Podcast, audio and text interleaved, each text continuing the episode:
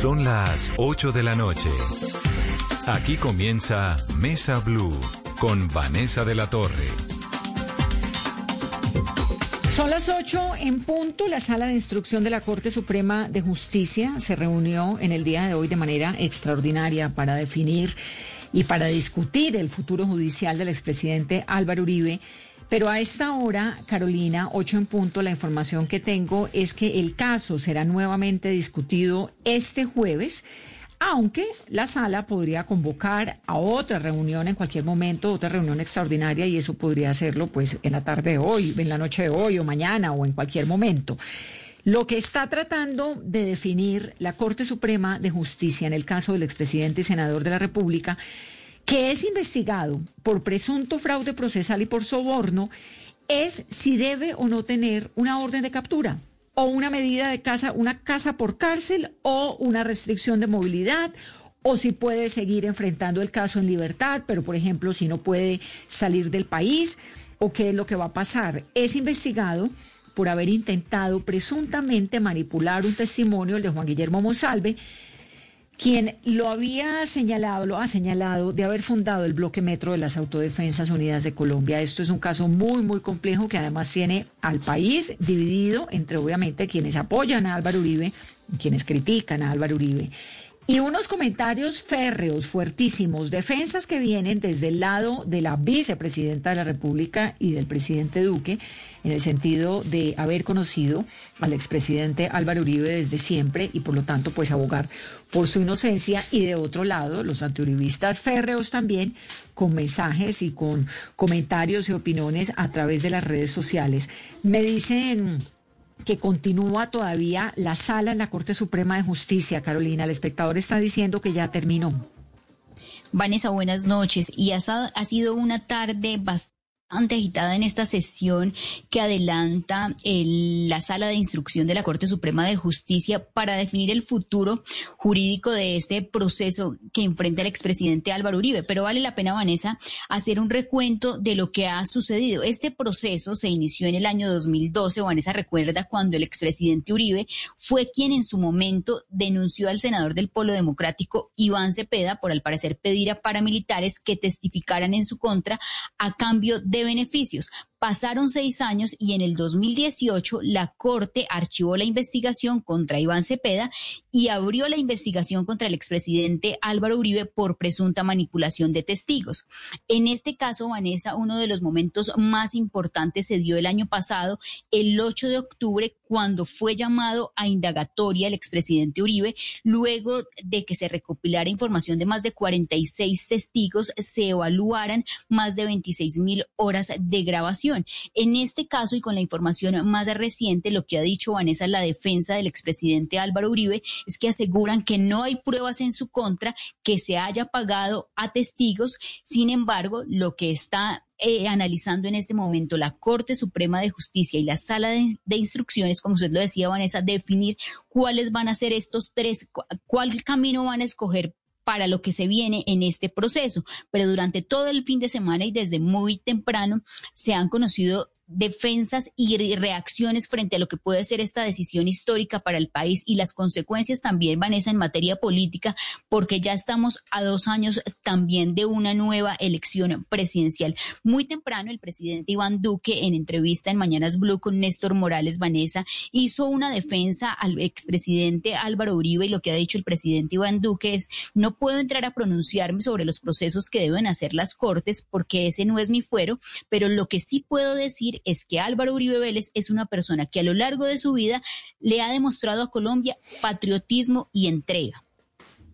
Bueno, y en el día entonces, los críticos obviamente del presidente Duque le dieron palo porque supuestamente se está metiendo con la separación de poderes, pero la verdad es que él dijo lo conozco y ya, no se extendió en decir debe ser inocente la corte, no, sino fue un comentario de sí, lo conozco, eh, ha sido una persona que, pues, lo que usted está comentando, y obviamente ahí arrancó el día en medio de críticas muy grandes al presidente por supuestamente meterse en una decisión judicial, porque el presidente de la República pues no tiene ninguna incumbencia dentro de las decisiones de la justicia y menos de la Corte Suprema eh, de Colombia. Pero también lo hizo la vicepresidenta Carolina a través de su cuenta de Twitter, ¿no?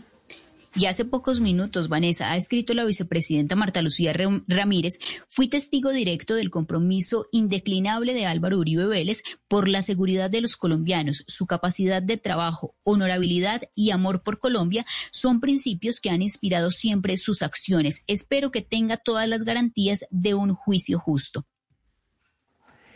Lo otro, el fin de semana, video del Centro Democrático, carta publicada en los diferentes medios de comunicación, casi que como preparándose a lo que pareciera, y esto a juzgar por algunas declaraciones que vienen directamente desde el Centro Democrático, lo que fuera pues un, un desenlace complejo para el expresidente Uribe, pero también hay una posibilidad muy grande y es que el Obviamente sigue vinculado al proceso, eso digamos, para que lo entendamos, la opción de que sigue vinculado al proceso, al proceso eh, está y obviamente va a seguir vinculado al proceso. La manera, lo que se está analizando es cómo sigue vinculado al proceso.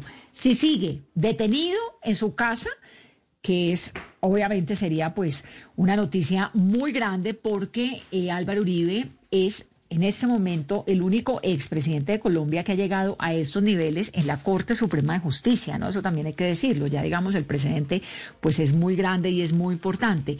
Y la otra opción es que siga vinculado al proceso, sí o sí siga vinculado al proceso, pero que no pueda salir, por ejemplo, de Colombia una restricción a su movilidad, que puede ser también la otra opción. Cartas que llegan entonces, obviamente, en apoyo desde el Centro Democrático para el expresidente Álvaro Uribe, pero un país dividido porque de otro lado, pues hay quienes están haciendo críticas muy duras y casi que eh, exigiéndole ¿no? a la Corte que detengan a Álvaro Uribe.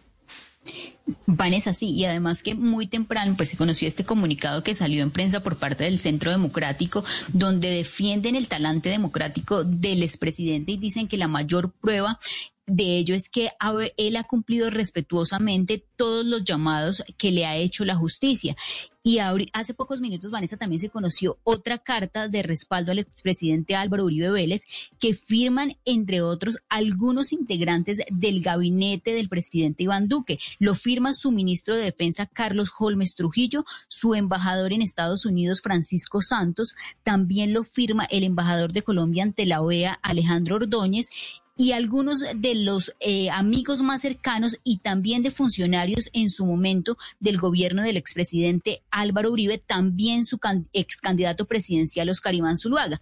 En la carta, Vanessa, ellos reiteran que, observan con preocupación cómo algunos sectores ejercen presión indebida frente a quienes les corresponde la inmensa responsabilidad de adoptar decisiones con base en el acervo probatorio y no con un fundamento en las expresiones sesgadas que se difunden masivamente en las distintas plataformas con el fin de crear climas de opinión donde se parte de la culpabilidad o la impunidad, pero nunca de la inocencia que debe presumirse en toda democracia. No, es que eso sí me parece fundamental dejar claro y entender que todo lo que estamos escuchando, los rumores, las opiniones, las redes sociales divididas, el que lo ha condenado sin que la justicia lo haya condenado, el que lo defiende cuando la justicia aún no ha decidido, todo eso hace parte de la división que hay en el país por cuenta del de, eh, apoyo o el rechazo a estas decisiones en torno a Álvaro Uribe. Pero eso no es la justicia. La Corte Suprema de Justicia está por encima, se supone, de todos los rumores, de todas las exigencias, de todos los apoyos, de todos los rechazos, de todo eso que estamos viendo a través de las redes sociales, porque es que la Corte no legisla para el público, para las redes sociales, legisla para la historia. Bueno, 8-9, tendencias, Caro, rápidamente las que hay en torno a este episodio de Uribe y ya nos vamos a la Corte Constitucional. Hoy estamos con la Suprema esperando lo que ocurre con Uribe y la Corte Constitucional envuelta en un escándalo realmente tan vergonzoso, tan horroroso de acoso y de abuso sexual presunto, porque son denuncias que hacen por lo menos 25 personas que han estado vinculadas a, laboralmente a esta corte. Pero ya vamos a ir con ese tema rápido para concluir y para contarles a ustedes que estamos pendientes de cualquier decisión que haya esta noche desde la Corte Suprema. Las tendencias, Carolina, que son un medidor de cómo está el país hoy. Y, el impacto que puede tener la decisión, Vanessa. Por ejemplo, la tendencia número uno en este momento es capturen a Uribe. Tendencia número tres, justicia con garantías. Otra de las tendencias sobre este tema es Uribe, la cárcel te espera. La tendencia número nueve, yo creo en Uribe, Vanessa todo en torno al caso y a la decisión que pueda tomar la sala de instrucción de la Corte Suprema de Justicia en el caso y en el proceso que enfrenta el expresidente Álvaro Uribe. Muy bien, 10 minutos de la noche. Nos vamos a otra corte, a la Corte Constitucional. Nos vamos, Vanessa, con la Corte Constitucional frente a lo que se conoció ya este informe de USAID, en donde se denuncia que en el Poder Judicial en Colombia hay algunos eh, casos de acoso laboral y a esta hora de la noche nos acompaña María Adelaida Palacio Puerta, que es la gerente de Cisma Mujer. María Adelaida, buenas noches y bienvenida a Mesa Blue. Buenas noches, Vanessa y Carolina. Muchas gracias por la invitación para conversar sobre este tema tan importante un tema muy importante y que nos toca a nosotras, que por ejemplo en Mesa Blue todas las noches la voz también es de las mujeres y ver los resultados y la investigación y lo que está revelando este informe de USAID, ustedes tenían ya conocimiento antes de que se publicara este informe de los casos de acoso laboral en la Corte Constitucional. Eh, Carolina, lo primero que yo quisiera mencionar es que hay que reconocer que es muy importante que una institución haga estudios para determinar si dentro de su entorno laboral hay violencias contra las mujeres. Digamos que para una organización como nosotras e incluso para el movimiento de mujeres es común escuchar las denuncias de mujeres que en sus espacios laborales se enfrentan a acoso, incluido el acoso sexual. Entonces, digamos que no es un tema nuevo para nosotras. Eh, hemos conocido denuncias, pero solo con este estudio que se hace público es que se empieza a poner en el debate público que en todas las instituciones, incluida la Corte Constitucional, se presentan este tipo de circunstancias. ¿Y ustedes cómo han visto la respuesta por parte del magistrado Rojas, presidente de la Corte, frente a lo que se está denunciando que es inminentemente grave? Pues Carolina, a nosotros nos preocupa mucho que frente a un estudio que devela que hay un delito que es acoso sexual contra quienes son más vulnerables como lo son las judicantes, eh, pues no se haya investigado de oficio esta, esta denuncia. Yo creo que no podemos confundir o pensar que el acoso eh, sexual es un tipo de circunstancia que debe ser investigada por un comité laboral como se está esperando. Recuerden que si bien la ley 1010 del 2006 establece los mecanismos para enfrentar el acoso laboral, el acoso sexual fue reconocido como un delito e incluido en el Código Penal por la ley 1257. Eso quiere decir que este es un delito que se investiga de oficio y que, pues, eh, en caso de que se llegue a comprobar, incluso se podría incurrir en una pena privativa de la libertad. Eh, en ese sentido, pero María Adelaida, ¿cuáles son las posibilidades de que, decir, en Colombia, lamentablemente, esos episodios de abuso sexual y de acoso laboral quedan en unas investigaciones exhaustivas de las cuales no concluye pues no se concluye absolutamente nada. Y eso es muy triste y muy equivocado. La gravedad de este episodio es que está en la Corte Constitucional, que es el gran guardián de la tutela, de la Constitución, de los derechos de los colombianos, ¿no? Eh, ¿Qué castigo debería tener un integrante, un magistrado, si es el caso, digamos, al más alto nivel de la Corte, si se le prueba en una investigación que efectivamente hizo parte de estos episodios tan lamentables? Carolina, e, efectivamente la investigación en violencia sexual eh, es una investigación que tiene muchos retos. Cisma Mujer y otras organizaciones durante muchos años hemos evidenciado la necesidad de que se eliminen los estereotipos y los obstáculos que enfrentan las mujeres en esta denuncia y hemos eh, hecho un llamado y acompañado a mujeres a que eh, estén, digamos, ante la justicia exigiendo sus derechos cuando así lo desean. en caso de que un magistrado o cualquier persona se le pruebe que ha cometido acoso sexual, el Código Penal lo que establece en el artículo 210A es que se podría incurrir en una pena privativa de la libertad entre uno y tres años. ¿Entre uno, tres años apenas? ¿Con semejante desprestigio? Eso es lo que establece el Código Penal. En todo caso, además de la pena, también habrá que pensar en cómo modificamos estas prácticas dentro de las instituciones del Estado, dentro de todas las instituciones en donde las mujeres estamos diariamente trabajando eh, y también en pensar en cómo reparar a las víctimas. Digamos que hay que pensar de manera integral cómo atender una situación de estas que es tan grave. Por eso digo, es importante que la Corte, y eso sí hay que reconocerlo, haya realizado un estudio que le permita identificar estas acciones, asumir acciones de prevención, contar con una política adecuada que investigue el acoso sexual y, por supuesto, también investigar a los responsables.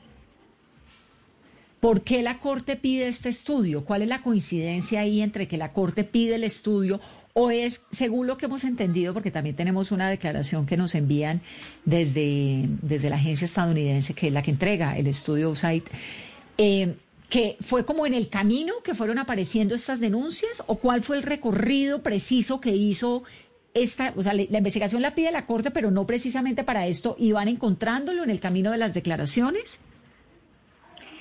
Eh, Carolina, yo digamos que no es de nuestro conocimiento cuál fue el camino para llegar a hacer este estudio. Sin embargo, eh, la violencia, el acoso sexual, digamos, es un secreto a voces, no solo en la Corte Constitucional, en muchos espacios. Eh, y por eso yo valoro que la Corte Constitucional por lo menos haya realizado un estudio que le permita diagnosticar que este tipo de circunstancias existen. Eh, y en consecuencia debería tomar las acciones que corresponden. Eh, investigar de oficio este, este delito, no esperar a que un comité de convivencia laboral sea el que lo haga, pero adicionalmente también eh, contar con una política adecuada y activar acciones de prevención para que no se vuelvan a repetir. Ahora, la información caro que tenemos, la información caro que tenemos, que fue la respuesta de la Embajada de Estados Unidos y USAID sobre este informe de la Corte Constitucional, que era lo que yo decía ahora, me parece importante que lo resaltemos. Ellos nos envían un mensaje diciendo que efectivamente la Corte Constitucional pide a la Agencia de Estados Unidos para el Desarrollo Internacional, que es USAID, le pide a la Corte un informe para identificar las barreras que enfrentan las mujeres en la Corte. Un informe que se llama Las capas del techo de cristal, equidad de género en la Corte Constitucional. Y ahí van saliendo en el informe, comienzan a surgir, ¿no? Estas acusaciones en las entrevistadas y, y, pues son entrevistas desarrolladas por consultores del programa, con funcionarios de la Corte Constitucional y de USAID, ¿no? Sí, lo que dicen Vanessa es que estas acusaciones se dan a lo largo de las entrevistas que ellos le hicieron y que sus consultores le hicieron a funcionarios de la Corte Constitucional. Además que hay un dato importante, Vanessa, y es que en la Corte Constitucional, si bien tiene más de 51.7% que hombres, para las trabajadoras persisten estas barreras para el desarrollo de cada una de sus carreras. También hay que decir que la Corte Constitucional tuvo presidenta mujer, ¿no? También. Ahora, eh, ¿qué tan, qué tan, sí, te ibas a decir, te estoy escuchando, María Adelaida. Sí, iba a decir que esto también es una oportunidad, pues, para pensar que la Corte, además de adoptar políticas de prevención adecuadas, también debe eh, el presidente escuchar el reclamo de que necesitamos más mujeres en la Corte Constitucional, necesitamos ternas de mujeres, mujeres que estén interesadas en los temas de las mujeres. Pero Adelaida, ¿qué tanto impacto tiene? Porque, por ejemplo, sí, hemos visto que ya hay mujeres que están en altos cargos del gobierno, tenemos la primera mujer vicepresidenta, pero que nos involucremos más en estos grandes cargos, ¿qué tanto disminuye eh, que se presenten casos de acoso laboral y de acoso sexual? Lo primero, Carolina, es, es decir que el hecho de que hayan mujeres en cargos de decisión y de poder simbólicamente siempre será muy importante para eliminar los estereotipos que el patriarcado tiene en relación con las mujeres, en donde nos dicen que nosotras ciertamente no podemos estar en algunos lugares de la esfera pública y se nos atribuyen características que supuestamente hacen que no seamos eh, como compatibles para esos espacios. Eh, cada vez que hay una mujer en cargos de poder, eh, simbólicamente le estamos transmitiendo un mensaje a la sociedad de que las mujeres tenemos un lugar en el debate público, que nuestras experiencias son importantes. Ahora bien, también debe considerarse que es importante poner mujeres que conozcan de los derechos de las mujeres. Eh, porque esto va a permitir no solo transmitir este mensaje simbólico, sino poner las experiencias y las expectativas de las mujeres para los cambios en esta cultura que habitamos. Sin querer decir que los temas de derechos de las mujeres sean exclusivamente de mujeres, porque recuerden que este es un tema de derechos humanos y le compete tanto a hombres y mujeres, pero simbólicamente y en el poder poner nuestras experiencias en esos cargos de poder es sumamente importante y por eso yo creo que esta es una oportunidad para decir, bueno, necesitamos una corte que tenga más magistradas y magistradas que conozcan del tema de las mujeres, que las hay y que están muy preparadas y que compiten en experiencia y conocimiento con cualquier varón. No, pero además en la Corte Constitucional y en donde sea, la presencia de las mujeres en organismos de poder termina transmitiendo un mensaje, pues, de lo que toca, ¿no? Y es un mensaje de igualdad. Hay ahí, en este episodio de la Corte, hay una cosa espantosa, y es que como son judicantes, el término era judicalizar, ¿no? Judicantear, judicantear. Entonces está judicanteando. Estoy judicanteando significa que me parece ya como pues el exceso, porque le da a uno la sensación de que es imposible que una conversación de ese nivel no se conozca más entre varias personas que, que están allí, que es básicamente que si usted está judicanteando, pues entonces está de golpe o acostándose o dejándose o alguna cosa para poder ascender, es casi que un tráfico, un intercambio de favores sexuales por éxito laboral y la que no lo hacía entonces se quedaba sin ascender. Es un poco lo que indica el informe. Eso me parece gravísimo. ¿Qué tan, ¿qué tan usual, qué, qué es lo que encuentran ustedes en esos comportamientos desde la investigación que hacen?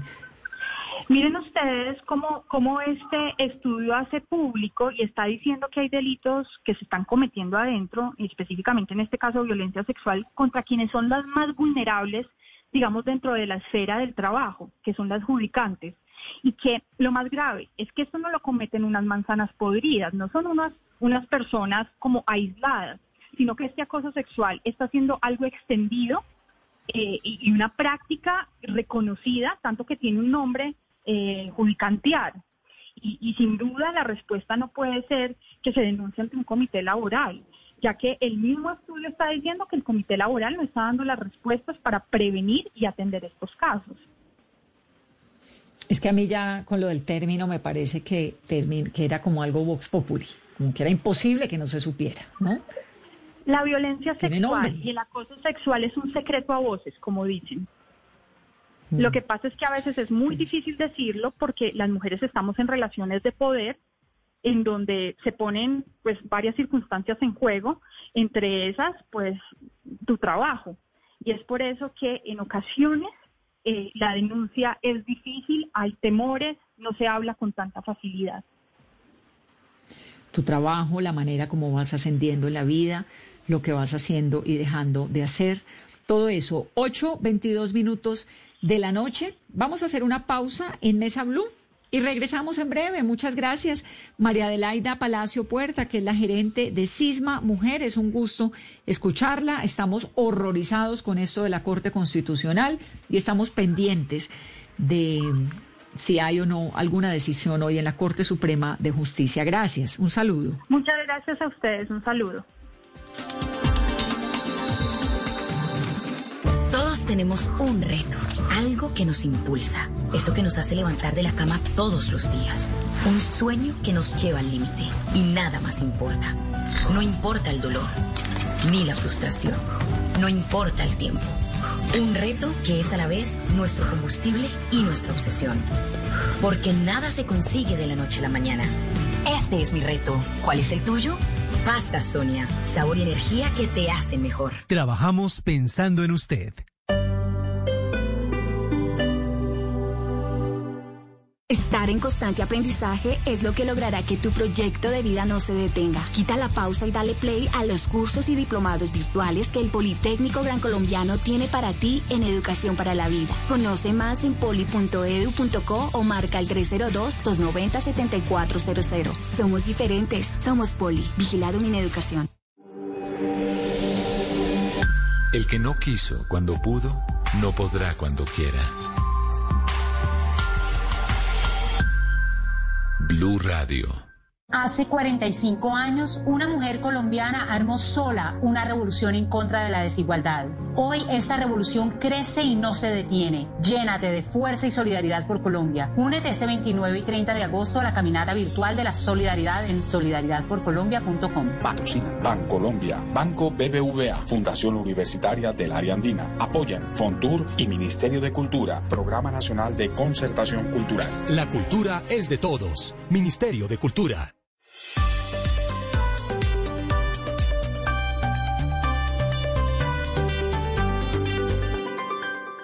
Estás escuchando Blue Radio. Aprovecha este espacio para descubrir nuevas pasiones. ¿Sabes tocar algún instrumento? ¿Te gusta pintar? ¿Cocinar? Es tiempo de cuidarnos y querernos. Banco Popular. Siempre se puede. Hoy, en 15 segundos, un millón de personas se conectaron. 5.000 profesores están enseñando en línea y millones de colombianos trabajan duro desde casa. Sí, hoy tú también puedes hacer de este un día extraordinario. Banco Popular. Hoy se puede, siempre se puede.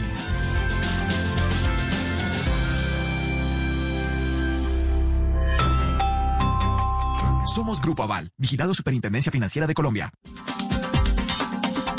Bueno, el de hoy es un informe que como todos los días desde que comenzó esta pandemia, va rompiendo barreras. Ahora hay en Colombia más de 11 mil personas fallecidas por causas asociadas a coronavirus. 11.017 fallecimientos, 11.017. También es cierto que hay 173.727 recuperados de COVID-19.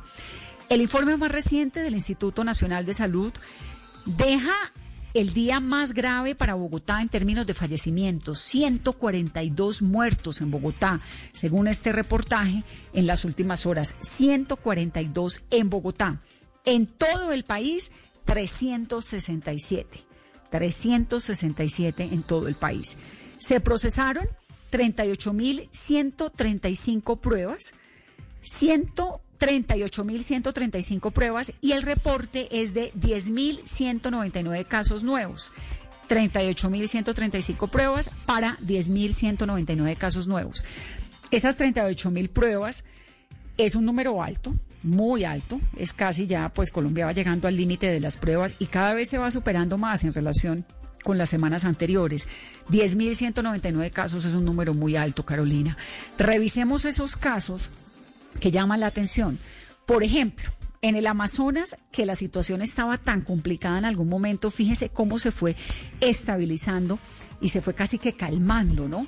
La curva de contagios en el Amazonas, tanto creo que no hay contagios nuevos. Estoy aquí revisando la, lista y en esa lista no aparece el Amazonas con, con nuevos contagios, pero por ejemplo Antioquia aparece con 2.899. Es decir, y Bogotá con 2.138 y el Valle con 850. Carolina. Vanessa, buenas noches. Y sí, es que lo que está pasando en el departamento de Antioquia es muy grave. Lo que hemos visto, ese comportamiento de las últimas semanas y los últimos días, que en cuanto a nuevos casos eh, reportados en este informe diario, ya varios días ha superado a Bogotá. La cifra usted muy bien la daba, 2.899 nuevos contagios en el reporte de hoy. Bogotá 2.138, el Valle del Cauca 850, pero también es preocupante lo que se está empezando a ver en el departamento de Córdoba. Hoy 504 nuevos contagios, en Cundinamarca 490. En Barranquilla sin duda ha bajado el número y la cifra de contagios. Hoy registraron 447 personas contagiadas en el reporte y en el departamento de Nariño 246. También vale la pena destacar, Vanessa, el comportamiento que ya se está dando en el departamento del Atlántico. En el reporte, nuevos contagios 162, en el departamento de Bolívar 154, en norte de Santander 142. En el departamento del Meta, Vanessa, que hace un par de meses también tuvo un foco importante de contagios, porque fueron los primeros casos que se reportaron en cárceles del país, en la cárcel de Villavicencio, Hoy están reportando como nuevos contagios 107 en el departamento del Putumayo 95, en Risaralda 94 y en otras regiones del país donde el número de casos que aparecen diarios en, el, en este reporte, así como la cifra de San Andrés donde hay muy pocos nuevos contagios, por ejemplo en el departamento del Guaviare 3, en Bichada 4, en el departamento de Arauca 7, en Chocó 15, en el departamento de Caldas 16, en Casanare 23. Son estas eh, regiones del país las que menor número de nuevos contagios están registrando en los últimos días. San Andrés, nuestra querida San Andrés, tiene dos casos nuevos de contagios. Esto es lo que tiene que ver con las cifras de contagiados. Revisemos ahora las personas fallecidas, porque siempre uno en esa lista, revisándola con mucho detalle, se encuentra sorpresas de personas jóvenes que no necesariamente tienen algún tipo de comorbilidad. Por ejemplo, así a grandes rasgos, en Bogotá, hay un hombre de 49 años cuyas comorbilidades están en estudio, de 49 años, está muy joven esa persona que tiene 49 años. Hay otra persona, también un hombre de 50 años que no aparece una, una comorbilidad clara. Hay otro de 47. ¿Qué más encontró Carolina en esa lista? Usted que es tan juiciosa revisando detalladamente cada uno de esos de esas víctimas mortales que indica el reporte de coronavirus. De las cifras, Vanessa, del reporte de hoy de personas fallecidas hay que tener en cuenta lo siguiente. De días anteriores se reportan 351 personas fallecidas. Esto quiere decir que ocurrieron hoy solamente 16 fallecimientos por el coronavirus. Esta información la hemos tenido desde hace una semana gracias a esta gráfica que está publicando el Instituto Nacional de Salud con la distribución de las personas fallecidas el día de hoy y las que vienen con este rezago de días anteriores. Pero ¿qué nos hemos encontrado en el reporte de hoy? Que la persona más joven que falleció en Colombia es un niño de 10 años en el departamento de Bolívar con una enfermedad renal. Del total, también 232 personas fueron hombres, 135 mujeres y una cifra y un dato también que hemos encontrado, Vanessa, en este reporte es que más de 150 personas que fallecieron no tenían o no tienen en este reporte ninguna enfermedad de base, es decir, que están en estudio, pero murieron a causa del coronavirus. Es que es una enfermedad muy rara. Entonces hay lugares, por ejemplo, Córdoba y Sucre, que han subido muchísimo en sus contagios. 6.326 casos tiene Sucre, Córdoba tiene 6.941 casos. Y hay otros, como lo decía hace un momento, el Amazonas que se estabilizó y que se calmó. Boyacá, 1.212 casos, por ejemplo. El Magdalena, 7.063. El Cesar, 3.542 casos. El Atlántico tiene 54.000 casos, 54.434, pero tiene la fortuna de que en Barranquilla la cosa parece estar reduciéndose, ¿no? Ha bajado significativamente la curva de los contagios como si la enfermedad, que lo que han dicho los epidemiólogos, hubiese ya llegado al pico, por lo menos en Barranquilla y en Cartagena, donde además se han liberado unidades de cuidados intensivos y comienza a bajar Vanessa, y la ocupación de las unidades de cuidado intensivo en el país también son un indicador que nos muestra de qué manera está avanzando también el contagio y cómo empiezan también a, a disminuir este número de ocupación. Veamos, por ejemplo, hablábamos de Barranquilla que ya empezó a disminuir los contagios, también su ocupación de cuidado intensivo hoy está en el 50%. Hace un par de semanas la ocupación estuvo bordeando el 75, el 80 y el 85% de ocupación. Vamos a Bogotá. Bogotá hoy tiene el 88% de ocupación. Registró hoy Bogotá personas fallecidas 142 y en total Bogotá ya llegó hoy a 111.294 personas contagiadas. En Cali la ocupación está hoy en el 87%, en Medellín en el 86%, en Montería el 86%, en Bucaramanga el 74% y en Quibdó el 62%. ¿Cómo están también en materia general el total de personas contagiadas en otros departamentos del país? Por ejemplo, en el departamento de Bolívar ya llegaron a 19.209 contagios en el departamento de Cundinamarca a 10.032 contagios. En el Chocó están en 3.069 contagios. Y en el Valle del Cauca, 27.120 contagios. En el departamento del Huila, 1.128. En Putumayo, 1.123 en el departamento del Caquetá 1515, en el departamento de Santander están hoy con 4.434 contagios y nos vamos para la zona de frontera en el departamento de norte de Santander 2.819. Y en contraste, en Bogotá todo lo contrario. Bogotá la cosa va disparada, altísima. Se están manteniendo las unidades de cuidados intensivos y ya comenzaron a amoblar y a instalar carpas. El Hospital Simón Bolívar, que queda en el norte de la capital, en la 170 con séptima, está ya instalando carpas que comienzan a funcionar, donde van a estar algunos de los pacientes que se recuperan de coronavirus, pero que todavía, pues, necesitan un cuidado especial y allí van a estar para poder ir también desocupando otros espacios del hospital. Este es uno de los hospitales de los centros médicos en Colombia donde más se ha sentido el impacto del coronavirus en el Simón Bolívar en Bogotá. Entonces, la cosa va así, pico subiendo para la capital colombiana, para el Valle del Cauca y para Antioquia, ¿no? Para Medellín. Bajando ya, qué suerte, para Barranquilla y para Cartagena, según lo que han dicho los expertos.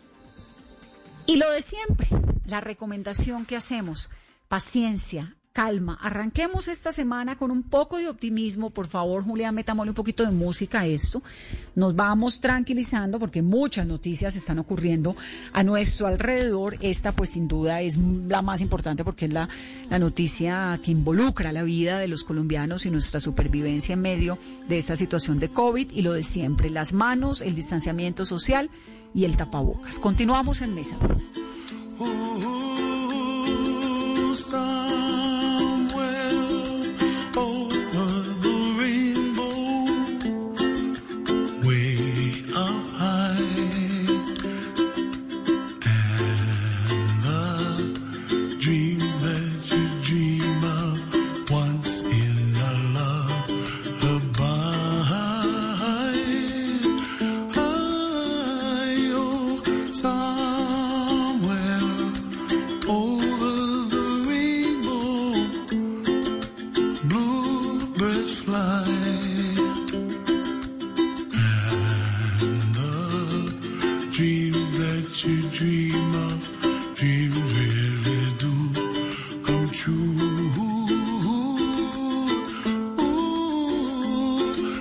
A las 8.36 minutos de la noche, con esta música preciosa, nos sumamos a, ese, a esas condolencias generalizadas de tantos colegas que hemos visto de la radio y de la televisión, sobre todo por la muerte de Argemiro Hernández, que trabajó durante cuatro décadas en diferentes noticieros y estuvo presente en episodios tan importantes de Colombia como los ataques al World Trade Center, la tragedia de Armero, bueno, el proceso de paz, todo lo que quieran. Recordadísimo por sus compañeros de RCN Televisión, por su amor a la salsa, por su energía, por su buena onda, por todo esto que, que hacen grandes los equipos de trabajo en estas horas tan inagotables que son, tan eternas que son a veces las horas del periodismo y donde uno le mete el alma pues a esto y la vida. Eh, lamentablemente este querido camarógrafo Argemiro Hernández de RCN Televisión perdió la batalla contra el coronavirus, porque aquí se pierden batallas. Lo mismo el papá de nuestro amigo Alejandro Tibaduiza, Carolina Alejo, le mandamos un abrazo gigante, colega de Caracol Televisión, dejó el noticiero y estaba trabajando con la alcaldía de Bogotá, escribió una historia en el tiempo hoy muy fuerte, donde cuenta no está muy claro, Carolina, si él contagia al papá, pero pareciera, ¿no? Porque lo que cuenta es que su papá estuvo durante todo el tiempo alejado, era un tipo muy fuerte, un roble, lo define él, y estuvo alejado con su familia en un lugar como a dos horas de Bogotá, como han hecho tantos, yéndose, escapando del virus. Y obviamente, pues Alejandro iba y lo visitaba de vez en cuando, y, en el escrito hay una parte donde dice que con rabia y con dolor pues ve cómo fue a verlo tantas veces, porque es que uno también no puede dejar de vivir y de ver a la gente que uno ama, ¿no? En caso, el papá perdió esa batalla durísima contra el coronavirus también. Muy dolorosa es la historia, Vanessa, la de Arge y la del papá de Alejandro, que el coronavirus ya empieza a tocar la puerta de amigos, de conocidos, y uno ve constantemente, Vanessa, en Twitter también, la gente que empieza a reportar primero que su abuelo, su amigo, su tío estaba enfermo y a los tres o cuatro días ya aparecen en este listado que es doloroso todos los días tener que contarlo porque las cifras van aumentando y aumentando. Hoy la cifra, Vanessa, fue también una de las más altas de los últimos días. No, pues es que esto es todos los días y obviamente va sintiendo uno como el amigo del amigo, el que conoció, el vecino, el de no sé qué, lo que pasó en Cartagena y lo que pasó en Barranquilla. Que la gente comienza a, sentir en su círculo muy cercano muchos casos de contagio de COVID-19. En el caso de Bogotá, pues como es una ciudad tan grande, Bogotá son un montón de ciudades, Kennedy es una ciudad, Suba es otra ciudad.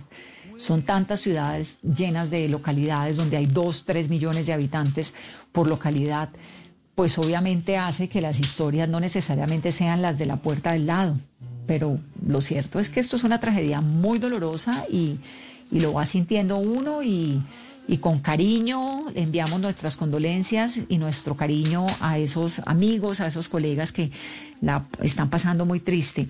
Esto es importante, Carolina. Mañana la Veeduría Distrital de Bogotá y la Fundación Saldarreaga Concha van a publicar una encuesta sobre la salud mental de los bogotanos durante este tiempo que, lleva de pandemia y también con recomendaciones en materia de salud, de salud pública, ¿no?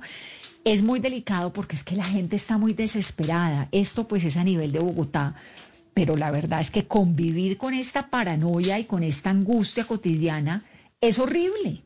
Y cada vez es más fuerte porque lo que decimos, que el amigo, que el vecino, que el, que el amigo del amigo, que a fulano de tal, y llevamos cuatro o cinco meses hablando solamente de coronavirus. Por cuenta del episodio de la Corte Suprema hoy, pues cambiamos de tema. Y seguramente lo retomaremos mañana y el jueves cuando parece que habrá finalmente eh, una decisión en el alto tribunal. Pero lo cierto es que esto es pues muy doloroso para la gente que está guardada, para los que no pueden tener una vida cotidiana, los que salimos a trabajar con toda la paranoia del mundo. esto es muy, muy complicado lo que está ocurriendo con la salud pública en Colombia. Y mañana, pues vamos a tener esa, esa información de la veeduría distrital y de la Fundación Saldarrega Concha, que me parece interesantísimo. la salud mental, el estado de la salud mental, en este caso los bogotanos, pero pues aplica para todo el país. No, y de los bogotanos, Vanessa, que son los que más tiempo hemos estado en esta cuarentena estricta, en donde hay ya ansiedad, hay depresión, los trastornos mentales, además que se combinan varias cosas. La casa terminó siendo el escenario no solamente de su oficina, del colegio de los niños, pero también de la sobreinformación de lo que se ve sobre el coronavirus. Entonces, es esa combinación que termina siendo una bomba, Vanessa, en medio de todo lo que está pasando cuando no se logra controlar con un componente muy delicado y es que es impredecible, que usted no sabe qué va a pasar en una semana, en dos, ni tres, y que le están avisando del pico desde hace tres meses, que el pico, el pico, el pico, y nadie sabe muy bien qué es el pico. Ahora por cuenta de, de Barranquilla y Cartagena, más o menos estamos entendiendo cómo es que funciona esto. Pero esta situación de lo impredecible que es el día siguiente es verdaderamente muy angustiante. Así que lo de siempre, metemos buena onda y seguimos, porque no hay de otra. Por allá en el fondo están gritando mis hijas, porque obviamente yo también estoy en teletrabajo. 842. ¿Qué ha pasado con la Corte? ¿Ya sabemos alguna decisión, Carolina? De manera oficial, por ahora nada, Vanessa. No hay comunicado oficial por parte de la Corte Suprema de Justicia. Estamos esperando que se oficialice si se va a retomar en el transcurso de esta semana una nueva reunión y una nueva sala de instrucción. El periódico El Espectador dice que ya terminó y que volverían a reunirse el jueves. De todas formas, pues aquí en Mesa Blue y en los informativos, por supuesto, de Blue Radio con su servicio, en cabeza de Ricardo Espina, estaremos actualizándolos constantemente. 842.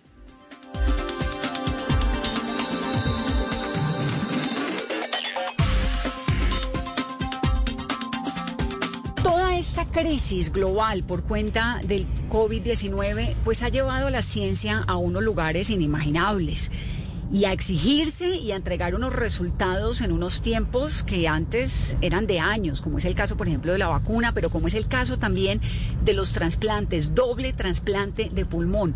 Esa es la cirugía que recibió una paciente llamada Mayra Ramírez, que además sobrevivió al coronavirus y a este doble trasplante de pulmón que tuvo muy grave como consecuencia de la enfermedad.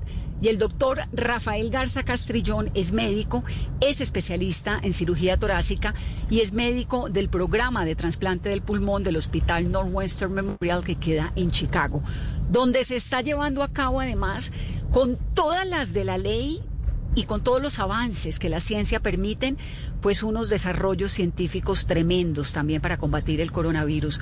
Doctor Garza Castrillón, me encanta tenerlo en Mesa Blue, bienvenido. Eh, gracias, Vanessa. Gracias por la invitación, por estar aquí hoy. Un placer. Tal vez Tal vez, doctor, antes de que entremos en el caso específico de Mayra, usted que es especialista, que bueno, ha logrado esto tan increíble de esta paciente, ¿qué es lo que hace el coronavirus en los pulmones? ¿Por qué se afecta tanto la respiración de los pacientes más graves? Sí, eh, pues lo que hace el coronavirus es um, despierta una respuesta inflamatoria muy importante en algunos pacientes y hace que el uh, cuerpo em, empiece a liberar sustancias inflamatorias, algo que nosotros en medicina llamamos citocinas. Eh, incluso hay una frase que se llama tormenta de citocinas, que es una liberación excesiva de estas sustancias eh, proinflamatorias y pues lleva a que incluso el mismo cuerpo empiece eh, a atacar sus propios pulmones en una lucha de tratar de combatir la infección por coronavirus. ¿Y por qué se concentra de manera tan particular en el sistema respiratorio, en los pulmones? Sí, pues ah, ya se ha estudiado y, está descrito que pues hay receptores específicos que el virus, eh, con el cual el virus se ancla eh, en las células eh, de la vía respiratoria, el aparato respiratorio. Esos receptores se, encuentran en mayor concentración ahí. Es por eso que pues afecta de manera, importante el sistema respiratorio. Tanto como para llegar a que a una persona le fallen los dos pulmones al mismo tiempo, ¿no? Porque generalmente ataca uno de los pulmones o son los dos al mismo tiempo y todo el sistema respiratorio. Eh, son los dos pulmones al mismo tiempo y, y este y en estos pacientes como Mayra, que es el grado extremo, pues hay una destrucción importante del tejido pulmonar.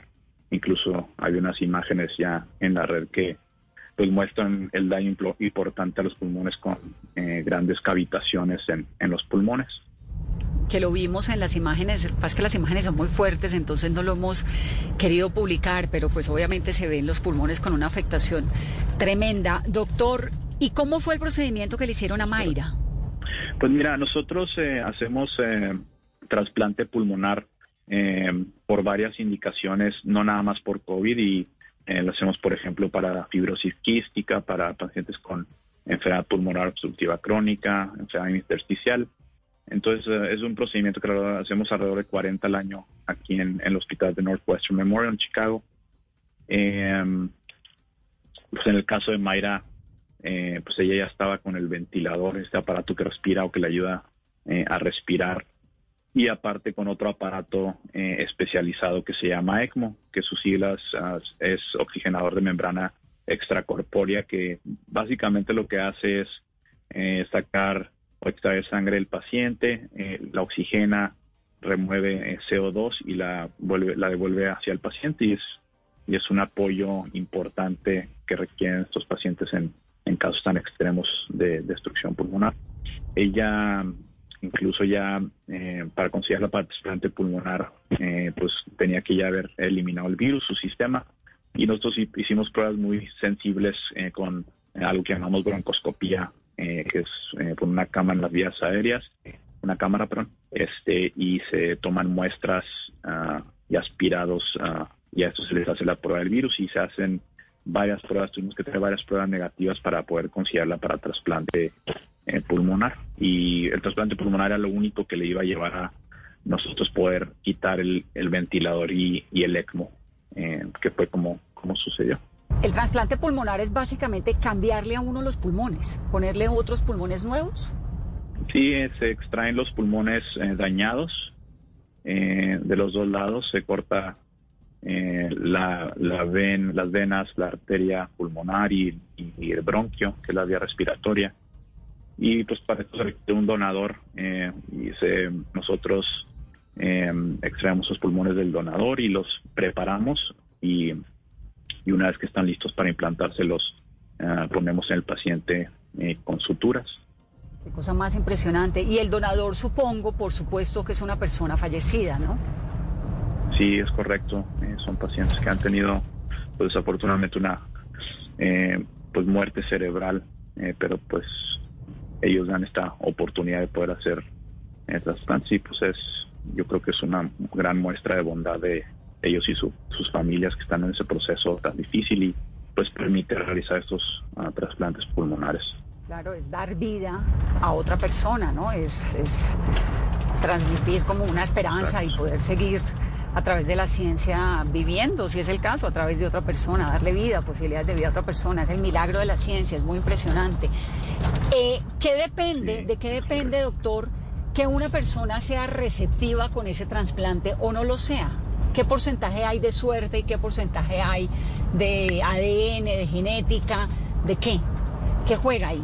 Pues uh, el más importante es el tipo sanguíneo y ciertos tipos sanguíneos son compatibles con otros tipos sanguíneos. Eh, pues es difícil dar ahorita todos los porcentajes, eh, es una, una plática muy larga, pero generalmente lo que buscamos es que sea compatible el tipo de sangre, eh, hacemos pruebas cruzadas para ver que podemos ver de manera anticipada si va a haber cierto rechazo y, y podemos prepararnos para eso y preparar al paciente, pero, pero generalmente pues el tipo de sangre del paciente y también pues tenemos que verificar que los pulmones del donador estén en buen estado. Eh, se hacen también pruebas eh, de oxigenación y de gasometrías arteriales, se llaman, para, pues para ver que estén en, óptimo estado y sean adecuados para el trasplante.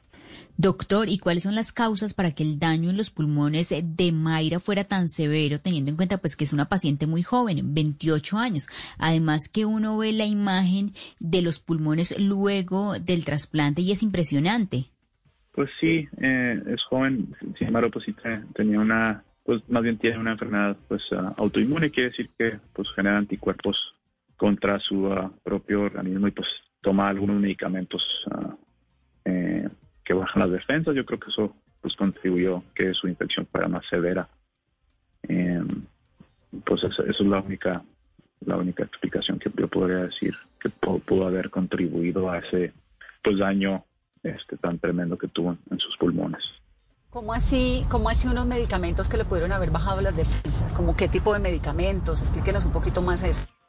Sí, digo, eh, en general las personas que, que tienen enfermedades autoinmunes pues eh, sus cuerpos forman anticuerpos o atacan su propio organismo a sus órganos y se les da medicamentos que bajan las defensas. Hay, hay una gran variedad de medicamentos para que bajan las defensas. Eh, digo, uno son los esteroides, digo, ya son nombres más científicos, este, otros medicamentos que yo no, no, no, creo que eh, deban mencionarse, pero, pero sí hay, hay gran variedad de medicamentos que pueden eh, baja las defensas y, y pues eh, Como lo que pasa, por ejemplo, con la quimioterapia en los pacientes que tienen que, están haciendo tratamientos contra el cáncer, como más o menos es esto, que se les bajan las defensas del organismo. Pues eh, en el caso de las quimioterapias es un poquito diferente el efecto, pero sí también ellos tienen las defensas bajas por los medicamentos de la quimioterapia, es, correcto. Pero hay otros eh, medicamentos que no son quimioterapias que también bajan las defensas, como mencioné, los esteroides son unos de esos que no, este no es un medicamento de quimioterapia, es un medicamento para pues, bajar las defensas y, tiene muchos usos en medicina, eh, usos diversos para diferentes eh, patologías y diferentes, pues a diferentes dosis también, pues entre, entre más alta la dosis, eh, más inmunosupresión hay en la persona. Una cirugía muy larga, ¿no? De 10 horas. Pues la, la complejidad que encontramos fue más que nada eh, la gran eh, cicatrización, después del proceso inflamatorio hubo mucha cicatrización y, estaba muy adherido todo y pues eso llevó a que la extracción de los pulmones dañados fuera pues más este más difícil y, más tardada. Eh, generalmente tardamos de 6 a 8 horas en un trasplante pulmonar bilateral. Una cirugía muy agotadora. Pues doctor, un milagro de la ciencia y ustedes allí en esa lucha incansable por la supervivencia. ¿Cómo está viviendo usted todo este tema del COVID? ¿Cómo se encuentra? ¿Cuál es el pronóstico que usted le ve al desarrollo de esta enfermedad desde su ciencia? Pues mira, gracias. Eh, yo, me he mantenido bien, sin ningún síntoma y, espero seguir así. Eh, pues nuevamente, como mencionaste al principio, la, la vacuna yo creo que eh, lleva a gran esperanza de que se pueda eh, de cierta manera eh, pues prevenir el número de casos que están que está habiendo. Em, pero pues ah, como hemos visto en algunos lugares están incrementando los casos en otros está bajando es eh, pues yo creo que hay que eh, apegarse a los lineamientos las recomendaciones que se han dado, que son pues el distanciamiento social, el, uso de mascarilla, evitar lugares eh, con mucha gente y, pues así baja el número de contagios en lo que pues se desarrolla esa y sale más bien esa vacuna ah, para aplicarse al, al público insistir en lo que ustedes los médicos nos han dicho tanto, el distanciamiento, el tapabocas, el lavado de manos. Doctor, un gusto y, siempre las noticias de la ciencia son muy buenas noticias porque le dan a uno también esperanza, ¿no? Y, y fíjese, con todas las dificultades del mundo, una persona que necesita dos pulmones, la ciencia puede incluso llegar a eso. Así que queríamos que nos compartiera esa experiencia y saludarlo y hablar con usted. No sé si Caro tiene alguna otra pregunta o, o me despido del doctor Rafael Garza. Doctor, ¿y qué se sabe sobre las consecuencias y esas secuelas que puede dejar en los pacientes que pues se han recuperado de, coronavirus? Pues mira, estamos eh, aprendiendo mucho eh, aún ahorita de, cuáles van a ser las secuelas a largo plazo de COVID y, es muy difícil darte este, una respuesta pues certera porque estamos aprendiendo día a día y, nos falta eh, pues tiempo para realmente ver cuáles van a ser las consecuencias finales de esos pacientes que, que no eh, requieren eh, trasplante pulmonar inmediato.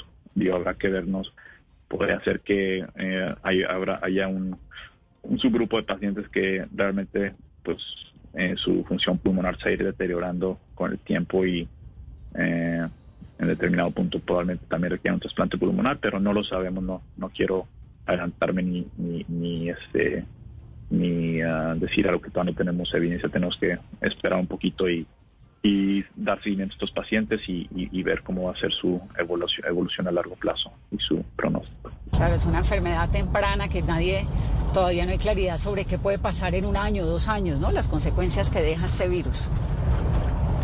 Exactamente, no sabemos las consecuencias a largo plazo. Un saludo y muchas gracias por estar aquí con nosotros en Mesa Blue. Un saludo grande.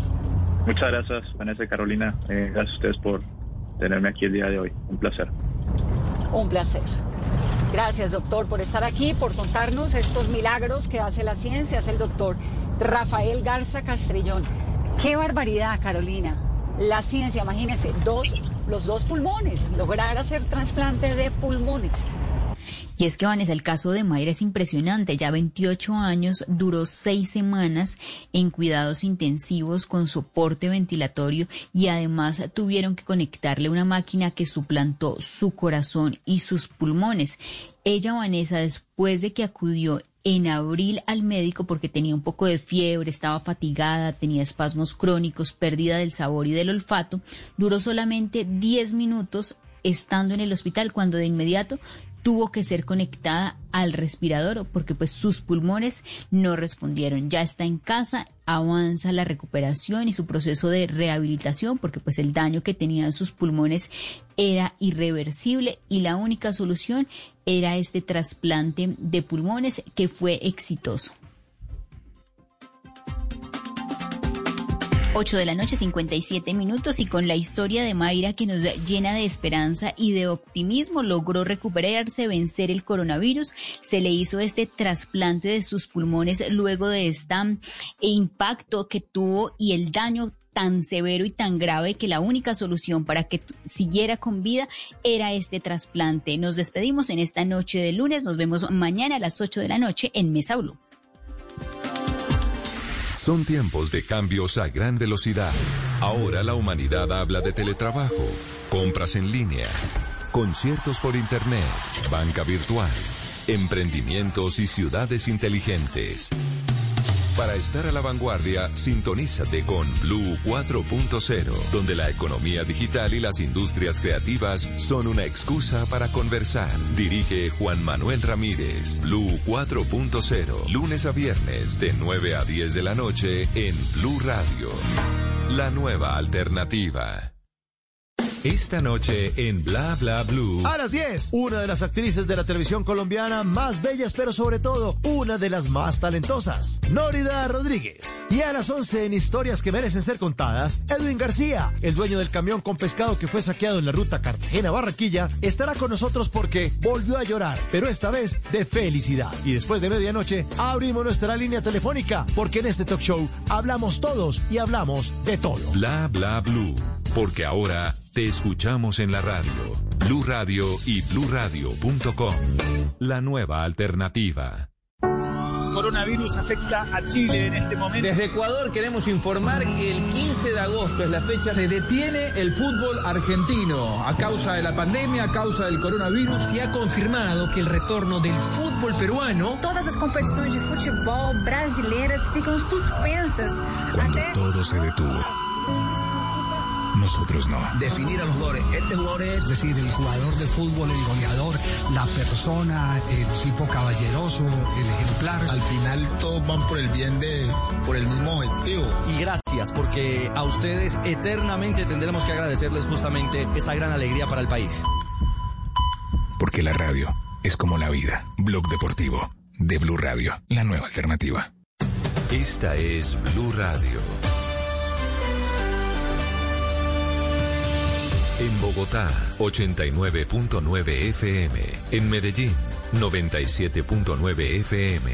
En Cali, 91.5 FM. En Barranquilla, 100.1 FM. En Cartagena, 1090 AM. En Bucaramanga, 960 AM. En Pereira y el norte del Valle, 89.2 FM. En Tunja, 103.1 FM. En Villavicencio, 96.3 FM. En Armenia, 89.2 FM. En Norte de Santander, 97.7 FM. En Neiva, 103.1 FM. Y en Córdoba, 96.0 FM. También en bluradio.com. En Facebook, Blue Radio Colombia. A través de Twitter en arroba Blue Co. Y en la señal de TDT.